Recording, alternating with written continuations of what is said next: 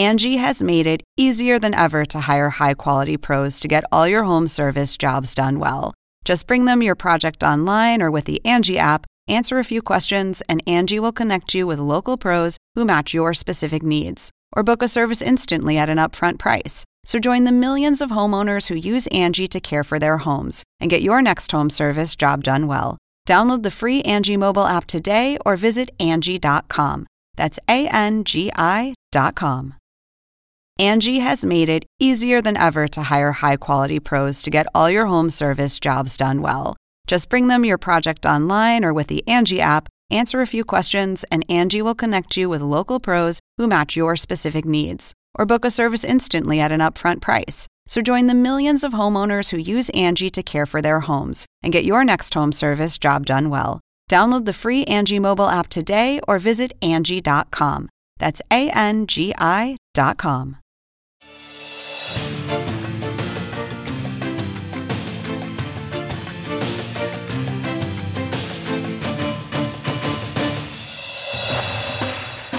Hola, muy buenas noches. Bienvenidos a Conclusiones. Les saluda Iván Pérez Armenti esta noche por mi compañero Fernando del Rincón. Si les parece, comenzamos con el recuento de lo que ha sido una semana trágica para el Ecuador.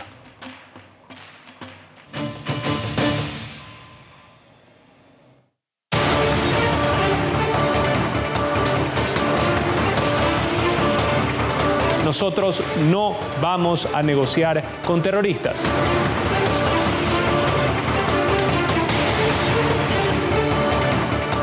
Desatado una ola de violencia para atemorizar a la población.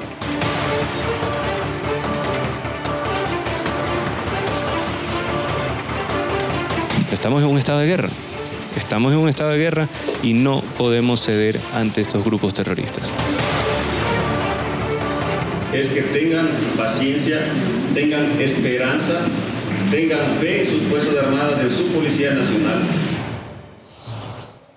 Les pido que a partir de este momento me acompañen utilizando la etiqueta Conclu Ecuador, numeral Conclu Ecuador. Recuerden que como siempre recibo todos sus comentarios a mi cuenta en X o Twitter en arroba IvánPZS.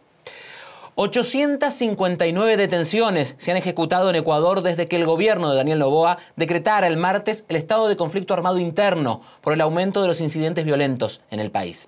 Las autoridades también reportan cinco personas abatidas y dos policías asesinados. El presidente sigue prometiendo darle soluciones a los ecuatorianos, pero las bandas criminales no se lo están poniendo fácil. Ana María Canizares recorrió las calles de la capital ecuatoriana para comprobar cómo ha afectado la actual situación del país a la rutina del ciudadano de a pie. Lo vemos. Hola, ¿qué tal Iván? Buenas noches. En Ecuador, que vive un conflicto armado interno declarado por el gobierno, sigue la incertidumbre por la situación de al menos 170 servidores penitenciarios retenidos en varias prisiones, pese a que el Servicio Nacional de Atención a Personas Privadas de la Libertad ha confirmado la liberación de unos pocos. En las últimas horas, Iván, se han registrado y reportado detenciones, órdenes de prisión preventiva, operativos militares, y policiales en distintos puntos del territorio nacional, así como la búsqueda de cabecillas de bandas delincuenciales y sus miembros en las denominadas zonas calientes del país. Por su parte, el Departamento de Estado de Estados Unidos informó que una delegación de altos funcionarios visitará el país en las próximas semanas para trabajar en formas de cooperación más eficaces para combatir el crimen organizado transnacional. Durante un recorrido que hicimos por las calles de Quito, Iván, te puedo decir que los ciudadanos han abierto con recelo y temor los negocios. Otros han preferido permanecer con sus puertas cerradas y el movimiento comercial se ha reducido significativamente, según indicaron los dueños de los negocios a CNN. Los comercios abiertos, pero pocos, se acercan a comprar, una situación que preocupa, pues la reducción de sus ingresos ya se empieza a notar. El primer motivo es que tenemos que vencer al miedo, no dejarnos ganar del, del terrorismo, porque si todos nos quedamos en casa, el país no va a salir adelante. Entonces todos tenemos que luchar. Todos hacemos un país y todos estamos aquí metiendo el hombro. Eh, nosotros tenemos en cuenta de que tenemos que estar alertas, se puede decir, entre todos, entre todos los vecinos, entre todos los compañeros, tenemos que tener en cuenta de que todos estamos en peligro, que no estamos seguros, no estamos seguros y pero la vida sigue y tenemos que nosotros también eh, seguir adelante, ¿no? por las mismas familias que tenemos en casa. Le cuento que está bien bajo. Lamentablemente todos estos acontecimientos sí asusta a la gente. Esperemos que en los próximos días ya se mejore, se calme un poco la gente y se vuelva nuevamente el comercio. No llegan los clientes. No llegan los clientes, está la ciudad está totalmente botada. ¿Se siente insegura al momento de salir a la calle? Sí, sí, bastante, porque sí se escucha bastantes cosas que ha pasado. Incluso, sí, está temorosa. El presidente Daniel Novoa ha insistido en que no negociará con terroristas y está tratando de conseguir ayuda financiera para resolver esta crisis. Por eso envió en las últimas horas a la Asamblea un proyecto de ley para financiar el conflicto interno armado en el país, la crisis social y económica, que plantea medidas como el aumento del impuesto al valor agregado IVA del 12% al 15%, algo que está siendo cuestionado por varios sectores del país que le recomiendan al presidente de la República tomar otro tipo de medidas económicas. Hasta aquí el informe, Iván. Volvemos contigo. Una buena noche. Gracias, Ana María. Vamos a seguir hablando del tema porque las autoridades ecuatorianas también anunciaron que exigirán certificado de antecedentes penales a los extranjeros que quieran entrar al país por los puntos fronterizos con Perú y Colombia. Con esta medida, el Ejecutivo afirma que pretende evitar el ingreso al país de individuos que constituyan una amenaza o riesgo para la seguridad pública. Mi compañero Wilson Barco viajó hasta la frontera de Colombia con Ecuador para conocer la situación de primera mano. Iván, buenas noches. Pues te cuento que este es el panorama que se vive a esta hora en el puente internacional Rumichaca. Por el lado de Ecuador, operativos permanentes, porque justo hoy a las cero horas comenzó a aplicar a través del Ministerio del Interior una medida donde se está pidiendo el certificado judicial a todos los extranjeros que quieran ingresar al Ecuador, no solamente a los colombianos, sino a los eh, venezolanos, eh, peruanos, todo el extranjero que quiera ingresar al Ecuador debe tener ese certificado y debe ser apostillado. Aquí a las 11 horas de la noche, en hora tanto de Colombia como de Ecuador, pues se va a cerrar la frontera por el lado del Ecuador porque inicia el toque de queda. Y acá, por el lado de Colombia, hay estos operativos, operativos por parte del ejército y la policía que se están haciendo permanentemente. Inclusive, te muestro esto, Iván, están circulando estas fotografías de alias Fito y de alias eh, Capitán Pico. La razón es que se presume que ellos o otros delincuentes podrían fugarse hacia territorio colombiano. Por estos operativos, por eso hay estos operativos en la frontera del ejército, de la policía, y no solamente en el puente internacional Rumichaca, sino también en la frontera con el Putumayo, también en la costa pacífico nariñense, en Tumaco, donde se está sobrevolando permanentemente y se están haciendo operativos para evitar que delincuentes ingresen a territorio colombiano. Además, se está esperando saber qué va a pasar con 1.500 presos que podrían ser deportados por parte del presidente Novoa, pero que se está hablando tanto los dos gobiernos para evitar que esto se produzca, porque primero, si llegan a ser deportados, al llegar al puente de Rumichaca, se tocaría analizar caso por caso para establecer si tienen eh, cuentas pendientes con la justicia colombiana, pues quedarían eh, bajo protección de las autoridades. De lo contrario, quedarían en libertad. Esta es la situación, Iván, la que se vive en la frontera entre Colombia y Ecuador. Gracias, Wilson. Y Ecuador recibió este viernes el apoyo de la Organización de los Estados Americanos. El Consejo Permanente de la OEA aprobó por aclamación una declaración en defensa de la paz y la democracia en el país. Durante la sesión extraordinaria, la canciller Gabriela Sommerfeld señaló que el gobierno no permitirá que la violencia se imponga en el país y facilitó un balance de las actuaciones de las fuerzas de seguridad. El Ecuador no puede bajar los brazos frente al narcoterrorismo. La ciudadanía y el gobierno ecuatoriano no permitirán que se imponga la violencia en el país. El gobierno del presidente Novoa ha desplegado acciones inmediatas para combatir con firmeza al narcoterrorismo y a la delincuencia organizada transnacional dentro del marco de la ley y el ordenamiento jurídico internacional a fin de garantizar la seguridad de nacionales y extranjeros en el territorio ecuatoriano. De las Fuerzas Armadas. Después de los decretos ejecutivos mencionados, se logró la captura de 329 presuntos terroristas, 41 rehenes liberados, la recaptura de 28 personas fugadas, quienes habían estado privadas de libertad, el decomiso de 418 municiones y 61 armas de diferente calibre. La organización y sus Estados miembros expresaron un profundo rechazo a los actos de violencia que han originado la actual crisis en el país y expresaron su solidaridad con el pueblo ecuatoriano. Escuchemos. El terrorismo es una de las peores formas de violencia y el ataque a la paz y la seguridad internacional constituye una grave amenaza a la seguridad, a las instituciones, a los valores democráticos, al bienestar de nuestros pueblos. Tal como cita la Declaración de Seguridad de las Américas. Es por esto que debemos unirnos todos en la condena firme e inequívoca a estos, a estos actos violentos. Y por eso saludamos la declaración aprobada en el día de hoy.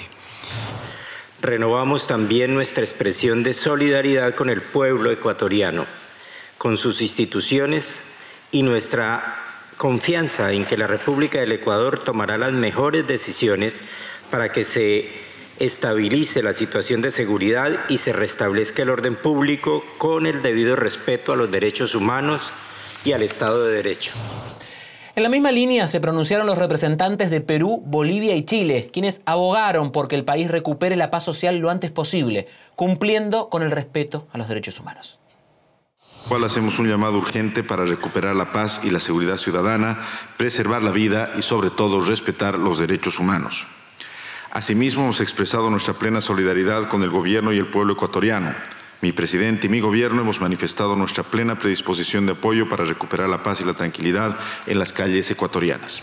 Desde esta convicción común, presidente, reitero la solidaridad de Chile con el hermano Ecuador, entregar nuestro apoyo a la institucionalidad ecuatoriana y enviar un mensaje de solidaridad y respaldo a sus autoridades y a su pueblo para resolver esta situación en el marco del Estado de Derecho, de la institucionalidad vigente, con total apego y respeto a la democracia y los derechos humanos.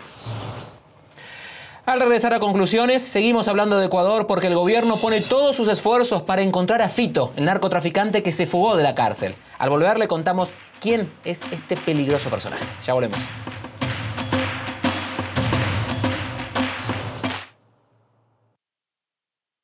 Angie has made it easier than ever to hire high-quality pros to get all your home service jobs done well. Whether it's routine maintenance, an emergency repair, or a dream project, Angie lets you compare quotes from multiple local pros, browse homeowner reviews, and even book a service instantly. Angie's been connecting people with skilled pros for nearly 30 years. So the next time you have a home project, bring it to Angie to get your job done well. Download the free Angie mobile app today or visit Angie.com. That's A N G I dot com. This episode is brought to you by Visit Williamsburg.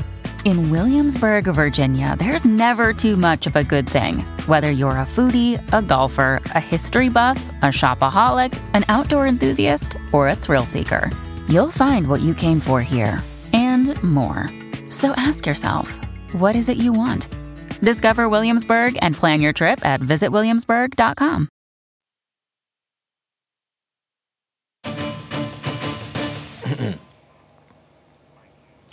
Adolfo Macías, alias Fito, es el fugitivo más buscado de Ecuador. Desde el domingo, cuando la Fiscalía confirmó su fuga de la cárcel regional de Guayaquil, miles de efectivos de la policía y de las Fuerzas Armadas tratan de dar con el paradero del líder de la banda de los choneros, una de las más temidas del país. El reporte es de Patrick Opman. Debería haber sido el preso más celosamente vigilado de Ecuador. Entonces, ¿cómo fue que el famoso líder criminal Adolfo Macías, alias Fito, pudo escapar de la cárcel? El gobierno ecuatoriano no puede decir cómo ni siquiera cuándo Fito, quien cumplía una condena de 34 años por narcotráfico, asesinato y crimen organizado, escapó de esta prisión en Guayaquil. Se descubrió que había desaparecido el domingo justo cuando estaba a punto de ser trasladado a un centro de máxima seguridad.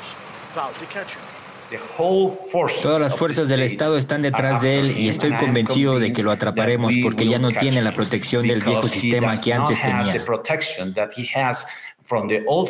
Es la segunda vez que el corpulento y barbudo líder de la conocida banda Los Choneros se escabulle de las autoridades. En 2013, Fito escapó de otra prisión en Guayaquil y estuvo prófugo durante tres meses antes de que la policía lo recapturara. Durante años, muchas de las prisiones de Ecuador han estado bajo el control de bandas de narcotraficantes, ya que la nación sudamericana se fue convirtiendo cada vez más en un conducto clave para el tráfico de cocaína. Desde 2021, más de 400 reclusos han muerto en prisión debido a la violencia de las bandas de narcotraficantes, mientras los grupos se disputan valiosos territorios y rutas de contrabando. Los choneros han sido vinculados con el brutal y poderoso cartel de Sinaloa de México, liderado por Joaquín El Chapo Guzmán en el pasado. En 2023, el candidato presidencial Fernando Villavicencio se postuló para el cargo con una campaña para confrontar a las pandillas que, según él, estaban corrompiendo el sistema político de Ecuador. Villavicencio dijo que fue amenazado por las organizaciones criminales por denunciar los hechos. Si yo sigo mencionando el nombre de Fito y mencionando a los choneros, me van a quebrar. Villavicencio murió abatido a balazos mientras hacía campaña en agosto. Los presuntos sicarios arrestados por el asesinato del candidato también fallecieron en prisión y las autoridades aún no han determinado quién fue el autor intelectual del complot. Tras la fuga de Fito y la violencia subsiguiente, las autoridades ecuatorianas dijeron que las pandillas serían tratadas como terroristas. A partir de este momento, todo grupo terrorista identificado en el mencionado decreto se ha convertido en un objetivo militar. Fito seguramente estará de primero en la lista del gobierno. Las autoridades dicen que miles de policías y militares están buscando al fugitivo y a otro líder de una banda que también escapó de prisión. Los ecuatorianos están recuperando de una ola de violencia relacionada con la actuación de grupos criminales ocurrida el martes, que incluyó un osado ataque a un canal de televisión que fue transmitido en vivo. Ecuador es un país que se encuentra en estado de shock mientras su gobierno persigue a su fugitivo más buscado y libra una guerra en todos los frentes. Patrick Opman, CNN. Marco una pausa, pero cuando regrese iremos a Guatemala, porque Bernardo Arevalo está a horas de asumir la presidencia del país. ¿Podrá gobernar sin el respaldo del Congreso? Analizamos los desafíos de gobernabilidad que se avecinan para el país centroamericano al volver de la pausa. No se vayan.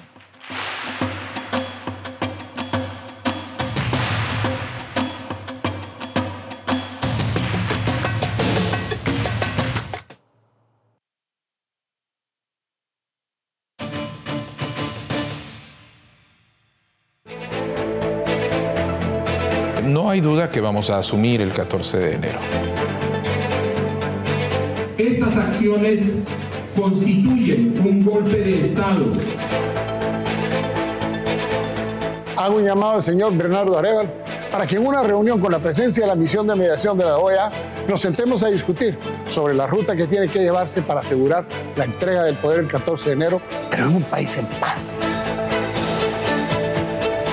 nosotros. Nosotros no entramos con miedo a esta gestión de gobierno. Al contrario, entramos determinados y fortalecidos.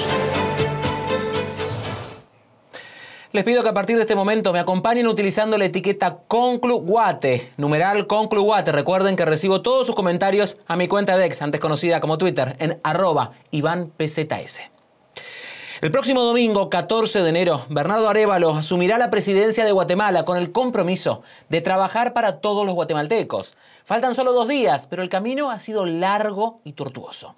La contienda electoral estuvo marcada por el choque institucional en el país y el Ministerio Público de Consuelo Porras fue acusado de emprender una persecución política contra la oposición, aunque la fiscal general lo niegue y asegure que su actuación se ha desarrollado siempre con apego a la legalidad. Arevalo llegó incluso a denunciar un golpe de Estado para impedir que asumiera la presidencia de Guatemala. De ahí que se marque como objetivo principal, a partir del 14 de enero, luchar contra la corrupción. El presidente electo también adelantó que, una vez en el poder, pediría la renuncia de Consuelo Porras, cuyas actuaciones siguen siendo objeto de críticas y cuestionamientos. Este jueves, autoridades del Ministerio Público detuvieron al exministro de Gobernación de Guatemala, Napoleón Barrientos, acusado de incumplimiento de deberes y desobediencia por presuntamente no impedir las manifestaciones que exigían la renuncia de la fiscal. En ese contexto de tensión permanente, el Tribunal Supremo Electoral emitió un comunicado este jueves en el que volvió a pedir respeto por los resultados electorales e hizo un llamado para que la transición política se lleve a cabo en un ambiente de paz y de unidad nacional.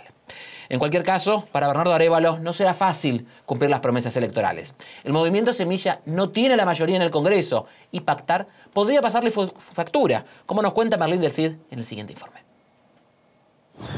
A medida que se acerca el 14 de enero, fecha en la que Bernardo Arevalo asumirá la presidencia, crece la expectativa entre los guatemaltecos sobre lo que puede lograr el nuevo gobierno. Algunos esperan que cumpla su promesa de combatir la corrupción y otros que impulse medidas que permitan mejorar las condiciones de vida. Es una situación bien difícil que tiene que manejar ante tanta corrupción que está enraizada desde hace muchos años. Que apoya a las personas de bajos recursos, a las personas que no tienen trabajo. Las escuelas a veces se encuentran un poquito en mal estado. Entonces buscar un poquito más para los más chiquitillos. Ver más lo de las calles, pienso yo, porque para la población, así como los que tienen vehículos, bueno, hay baches, se arruinan los carros. Para poder llevar a cabo algunas de sus propuestas de campaña, el gobierno de Arevalo deberá contar con el apoyo del Congreso, cuya mayoría será opositora. De ahí que la gobernabilidad será clave en su gestión, señalan algunos analistas, pero advierten que no debe caer en la tentación de pactos o acuerdos bajo la mesa. Acuerdos debajo de la mesa serían el veneno para el, partido de gobierno y para el propio Bernardo Arevalo, porque la confianza que le ha depositado la población a través del voto justamente es la transparencia y el, uso correcto de los, de los recursos públicos. Bernardo Arevalo reconoce que no es una tarea fácil, pero dice que con su equipo de gobierno ha diseñado una estrategia que le permita implementar su plan de trabajo y así cumplir con las principales promesas de campaña. Su idea es llevar a cabo por ahora aquellos proyectos que no requieran reformas legales o aprobación del Congreso. No vamos a dejar secuestrar el desarrollo nacional por el Congreso y avanzaremos dentro de las, con todas las potestades que nos permite la ley en la ejecución desde el organismo ejecutivo. Otro frente abierto del nuevo gobierno es la relación que tendrá con el Ministerio Público, que ha presentado dos solicitudes para retirarle la inmunidad por su presunta responsabilidad en promover la toma y posteriores protestas de la Universidad San Carlos y las posibles irregularidades en la formación del partido Semilla. Arevalo ha rechazado ambos señalamientos y acusado a las autoridades de promover un golpe de Estado. Todos los ataques. En ese turbulento ambiente, los principales aliados de Arevalo han sido las comunidades indígenas que han respaldado en la calle el triunfo de Semilla. El gobierno no va a estar solo, sino ahí lo vamos a estar velando. Y si no va a cumplir lo que prometió, afuera también lo vamos a sacar. Que esté ya sabido de una vez. Por esa razón, dicen los analistas, es que Arevalo debe comenzar a trabajar bien y rápido para comenzar a atender las demandas de los diferentes sectores. De lo contrario, advierten, la nueva primavera que ha prometido se puede convertir en la continua decepción de los ciudadanos. Para CNN, Merlin del Cid, Ciudad de Guatemala. Gracias, Merlín, por este completo informe. El domingo, 160 diputados asumirán su curul en representación de los guatemaltecos, pero solo 23 son del movimiento Semilla de Arevalo. El primer reto del partido del nuevo presidente será la conformación de la Junta Directiva del Congreso en el primer periodo de sesiones de la décima legislatura. Los partidos ya empezaron a medir fuerzas. Vamos a hablar esto con mi próximo invitado. Le doy la bienvenida a Samuel Pérez, diputado por el Movimiento Semilla, quien nos acompaña en vivo desde la ciudad de Guatemala. Gracias por estar con nosotros. Y lo primero que voy a preguntarle sonaría fuera de lugar si no fuera porque hoy mismo la Corte de Constitucionalidad frenó nuevos intentos para evitar la investidura de eh, Bernardo Arevalo. El domingo, Bernardo Arevalo, ¿tomará posesión? ¿Será el nuevo presidente de Guatemala? Sí, sin lugar a dudas. De hecho, hemos recibido una embestida estos últimos meses eh, de un intento de golpe que ha sido denunciado a nivel nacional e internacional, eh, pero hemos visto cómo el respaldo del pueblo de Guatemala ha permitido que la democracia se fortalezca en el país eh, y en este momento no tenemos ninguna duda que Bernardo Arevalo va a asumir la presidencia este domingo.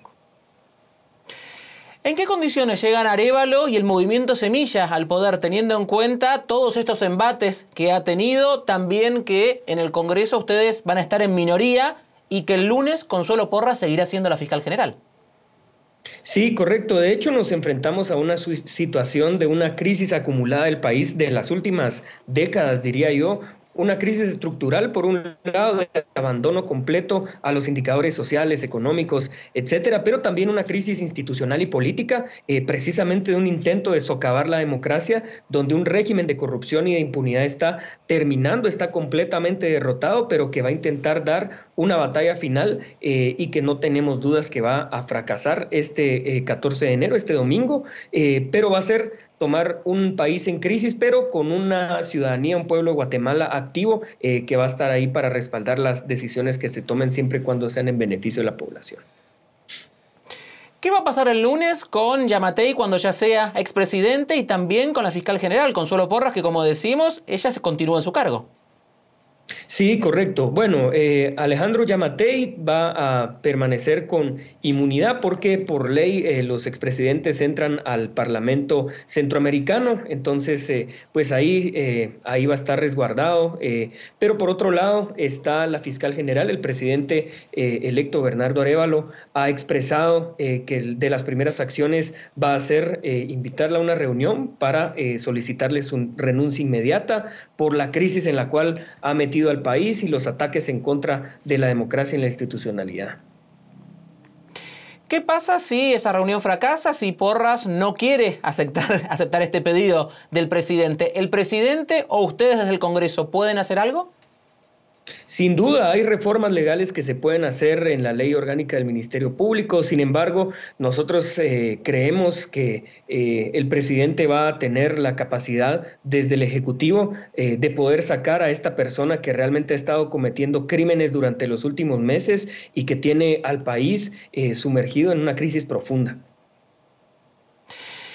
¿Cómo piensan llevar a cabo las reformas de las que usted me está hablando justamente teniendo en cuenta que lo que ha pasado en Guatemala, lo que está pasando en Guatemala hasta hoy, que Bernardo Arevalo asume el domingo y que en la legislatura ustedes son solo 23, están en minoría y más allá de que tengan al presidente, si el Congreso, digamos, si la oposición no los acompaña, las reformas no van a salir. ¿Cómo piensan llevar a cabo las reformas que tienen que llevarlas teniendo en cuenta esta situación?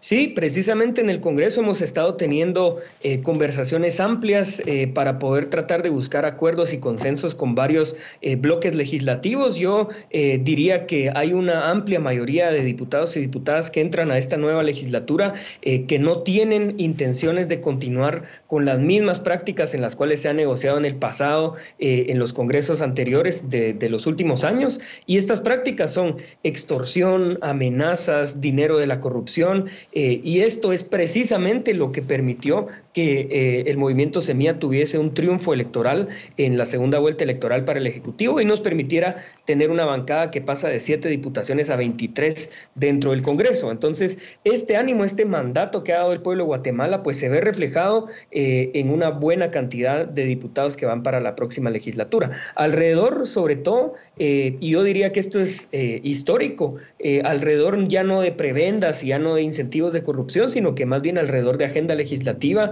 eh, que pueda hacer que el Congreso deje de ser un problema para la población y le permite encontrar soluciones a los problemas sociales.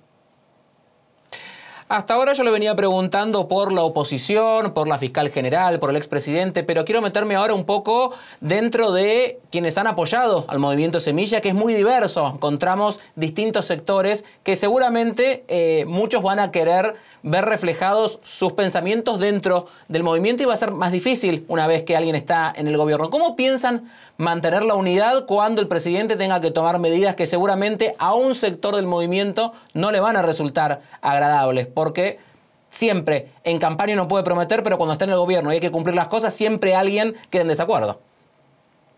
No, sin duda. En el partido tenemos y en la bancada Semilla tenemos muy claro que el rol del presidente es gobernar para absolutamente todo el país eh, y de hecho es momento para hacerlo. Los, últimos años hemos tenido presidentes que lo que hacen es beneficiar eh, particularmente a sus financistas, eh, algunos grupos que son afines ideológicamente este, o simplemente a las personas de su partido y el resultado ha sido un fracaso completo del modelo, ¿verdad? Vemos cómo incluso la política social se convierte convierte clientelar, eh, sirve para fortalecer las bases de algunos partidos que al final no tienen legitimidad. Eh, y estos abusos son precisamente los que vamos a empezar a cambiar, sobre todo un partido político que por primera vez en muchos años... Hablamos en, todo momento de la corrupción y demás cuestiones. ¿Cuáles son los otros temas urgentes de la realidad diaria de los guatemaltecos? La economía, demás. ¿Por dónde pasa la urgencia más allá del tema de la corrupción y de lograr justamente que Bernardo Arevalo llegue a la presidencia? Si pasamos ese capítulo, ¿cuáles son las urgencias que hoy enfrentan los guatemaltecos? Sí, los temas económicos, sobre todo el alto costo de la vida, los temas de falta de infraestructura, salud, educación y seguridad. Esos son los enfoques del próximo gobierno. ¿Y cómo piensan responder a esas demandas? ¿Por dónde van a comenzar? Bueno, hay un plan precisamente. Lo primero que hay que hacer es ir a combatir la corrupción porque eso nos permite implementar mejores políticas públicas. Este, pero por otro lado, sí vemos una crisis económica y de seguridad en el país que tenemos que terminar de una vez por todas. ¿Cuándo creen que van a comenzar a verse los primeros cambios? Porque la lucha va a ser ardua. Tenemos un plan, de hecho, que presentamos en campaña para los primeros 100 días y empezar a ver resultados que puedan ser tangibles en la población. Por último, quiero preguntarle personalmente, ¿usted será el próximo presidente de la legislatura? Bueno, yo fui delegado por la bancada Semilla para buscar los consensos para poder lograr ese puesto en el, en el legislativo. ¿Cree que va a lograrlo? Yo veo un buen ánimo en la mayor cantidad de diputados eh, en el Congreso para la próxima legislatura. Perfecto. Por último, ¿qué expectativas tiene para este domingo? Para este domingo. Bueno, va a ser un día de celebración y de fiesta del pueblo de Guatemala, donde va a haber concretadas sus aspiraciones en un gobierno en el que le pusieron mucha confianza y que está listo para darle resultados. Bueno, muchísimas gracias por estar con nosotros. Esperamos que el domingo salga todo bien, que finalmente Bernardo Arevalo llegue a la presidencia después de un largo derrotero, después de haber ganado las elecciones. Ha sido una transición larguísima y muy, muy complicada. Finalmente el domingo Bernardo Arevalo se convertirá en el próximo presidente de Guatemala. Gracias por haber estado con nosotros aquí en Conclusiones. Con mucho gusto, muchas gracias. Por favor. Nueva pausa para regresar aquí a conclusiones. Hablamos de la crisis migratoria que provoca nuevos y más fuertes choques entre el gobernador de Texas y la Casa Blanca. Ya volvemos.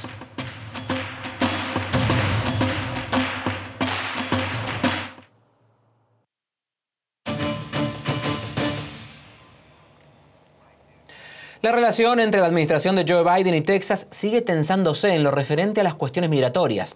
El Departamento Militar de ese estado redobló las medidas para impedir que la patrulla fronteriza acceda a varios kilómetros de la frontera con México. Gonzalo Alvarado tiene el informe desde Los Ángeles. Este viernes, la administración del presidente Joe Biden le presentó a la Corte Suprema de Justicia pruebas que indican que las autoridades de Texas estarían impidiendo el acceso a agentes fronterizos en un sector de la frontera con México, específicamente en el área de Eagle Pass. El gobierno de Biden hace hincapié en que el estado de Texas ha establecido nuevas barreras en la frontera que incluyen no solo alambre de púas, boyas en, la en las partes del Río Grande, sino que también cercos de alambrado y camiones militares Humvees, entre otras cosas. Elementos que según la administración de Biden, le, eh, se está impidiendo el trabajo a los agentes de inmigración, incluso para ver si algún migrante requiere de servicios de emergencia.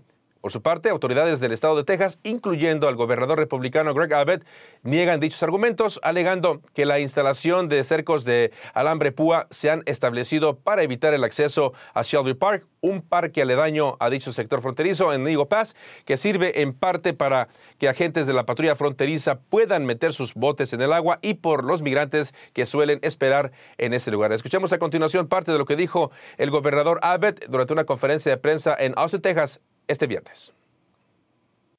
Texas tiene la autoridad legal para controlar el ingreso y salida de cualquier ubicación geográfica del estado de Texas, y esa autoridad se está haciendo valer en el caso de este parque en Eagle Pass para mantener el control operativo. Por su parte, el presidente de México, Andrés Manuel López Obrador, quien se reunió con miembros de la administración del presidente Biden el mes pasado en la Ciudad de México, entre ellos Alejandro Mayorkas, secretario de Seguridad Nacional, este viernes eh, el presidente AMLO se refirió a ese tema durante su conferencia de prensa matutina.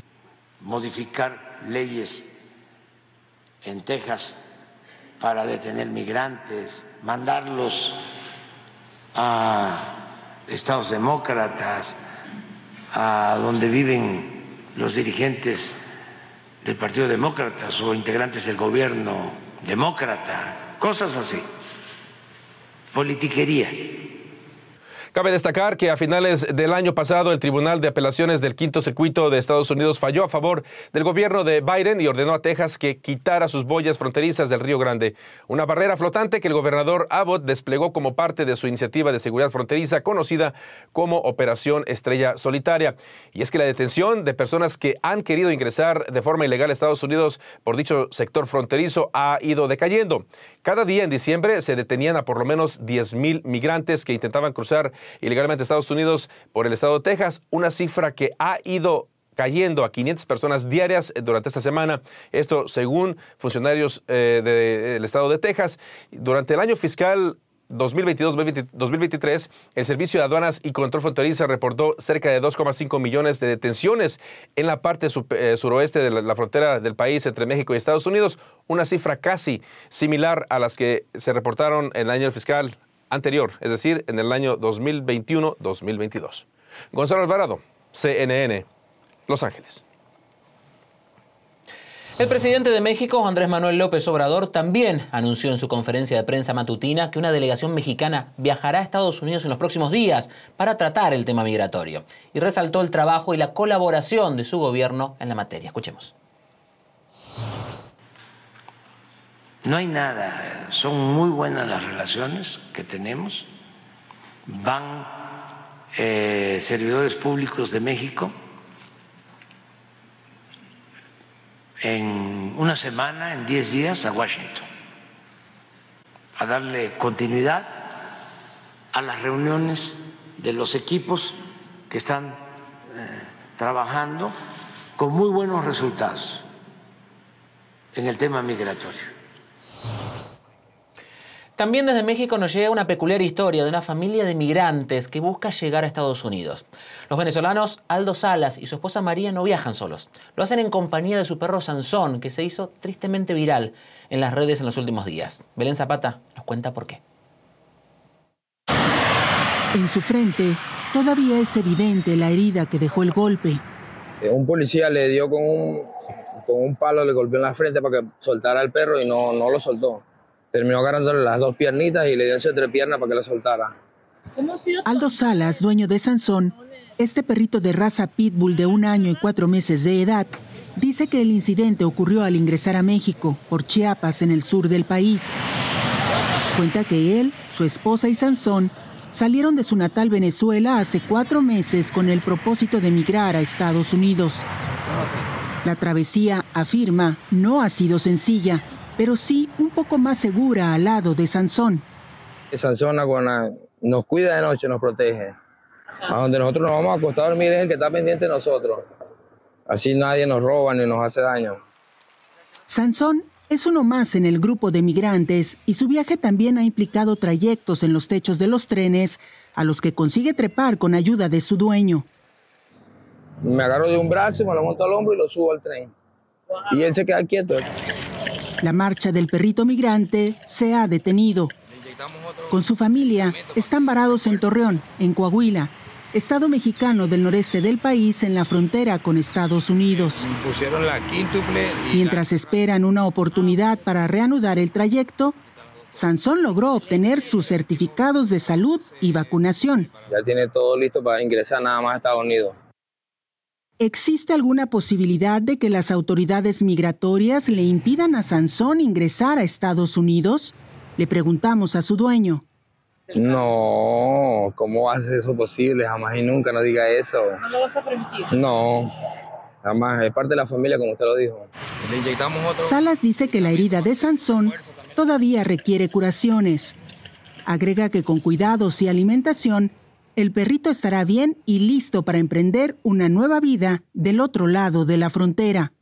Yo tengo mucha fe de que lo voy a lograr y lo voy a encontrar. Pasar a Estados Unidos y llevarme a Sansón conmigo.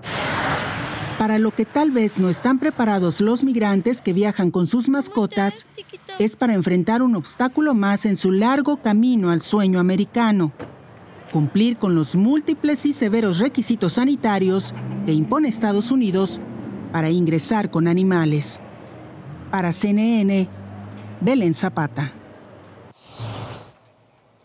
Estamos llegando al final de conclusiones de una semana muy pero muy movida, donde Ecuador ha sido el centro de la escena, con las escenas de violencias terribles que hemos visto y con las acciones del nuevo presidente que veremos si tienen buen destino. También estamos expectantes a lo que va a pasar este domingo en Guatemala, lo hablábamos recién con Samuel Pérez. Finalmente Bernardo Arevalo tomará posesión como nuevo presidente del país después de una larga transición donde ha habido muchas idas y venidas y donde hasta este propio viernes hubo presentaciones para tratar de evitar que él llegue a ser el próximo presidente de Guatemala. Habrá que ver cómo comienza a rodar ahora Guatemala con su nuevo presidente. Y también el lunes no habrá conclusiones aquí en CNN Español, sino un programa especial porque están las asambleas partidarias en Iowa.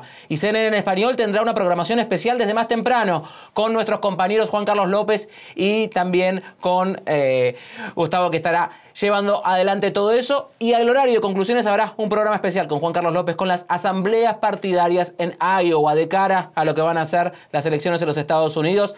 Tienen más información, como siempre, de este y otros temas en la página de CNN en español. Soy Iván Pérez Armente y así estamos llegando al final de esta semana de conclusiones. El programa de Fernando del Rincón. Que tengan muy buen fin de semana y continúen, como siempre, por CNN en español, por la pantalla o también a través de la web y las redes sociales. Buen fin de semana, buen descanso. Hasta la próxima.